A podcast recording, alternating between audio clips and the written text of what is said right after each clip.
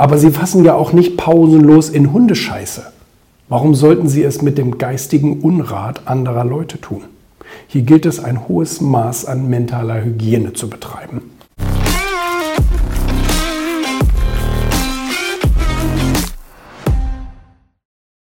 Ich freue mich ja wirklich über das äh, tolle Feedback von den Leuten, was die zu, den, äh, zu dem Buch schreiben.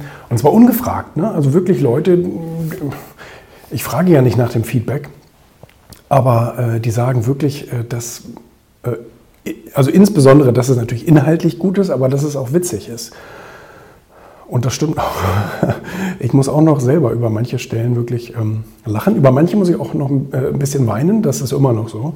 Ähm, weil es an teilweise, an manchen Stellen ist es ja auch emotional, aber ähm, ist natürlich auch wirklich irgendwie so ein bisschen drastisch.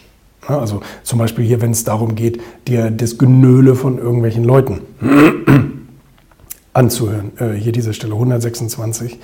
Ähm, es ist eine Unart sondergleichen, wenn äh, derjenige äh, sein Ballast los ist und nun schleppen Sie ihn mit sich rum. Wenn Sie ein Beispiel für schlechten Egoismus suchen, das ist eines. Jeder ist für seinen Gemütszustand selbst verantwortlich. Beginnt jemand ungefragt, seine Sorgen bei Ihnen abzuladen, unterbrechen Sie ihn sofort.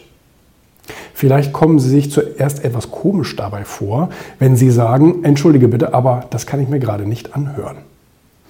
Auch Ihr Gegenüber wird etwas verdutzt sein, aber Sie können äh, äh, schnell das Thema wechseln und wenn möglich den Ort verlassen.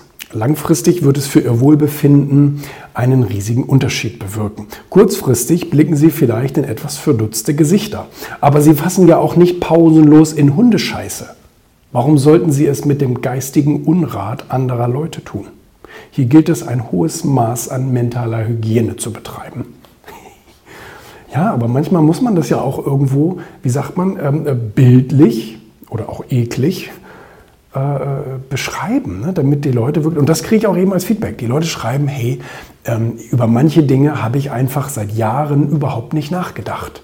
Ich habe sie einfach so gemacht, aber ich habe mich dabei nicht hinterfragt. Und wenn man das jetzt mal so liest, teilweise vielleicht auch ein bisschen drastisch, dann wird einem das ja auch wieder bewusst, wie wie, wie komisch man selbst manchmal ist, wie, wie, wie zu rücksichtsvoll man, man selbst oft ist. Ne? Das ist so. Oder auch Menschen. Ich beschreibe ja hier auch viele Menschen, wo man sagt, ja, das ist ein Riesenwohltäter und der tollste und beste Mensch der Welt, was ja auch stimmt, aber die äh, haben teilweise auch eine andere Seite, eine ganz äh, klare, deutliche, äh, ähm, egoistische Seite. Was auch gut ist, weil sonst wären sie nie zu so einem großen Wohltäter oder so geworden. Ja? Also von daher, ähm, das, manche Dinge muss man auch mal benennen. Ne? Das ist so. Überall sind diese Flyer dran vom Finanzbuchverlag. Free Your Mind. Es ist ja ein Free Your Mind in dieser Serie erschienen, wo auch hier von Tim Ferriss und, und ähm, Gary Vee und äh, Tony Robbins und so die Bücher erscheinen. Nur, dass die alle New York Bestseller sind, also New York Times Bestseller. Das bin ich natürlich nicht. Naja.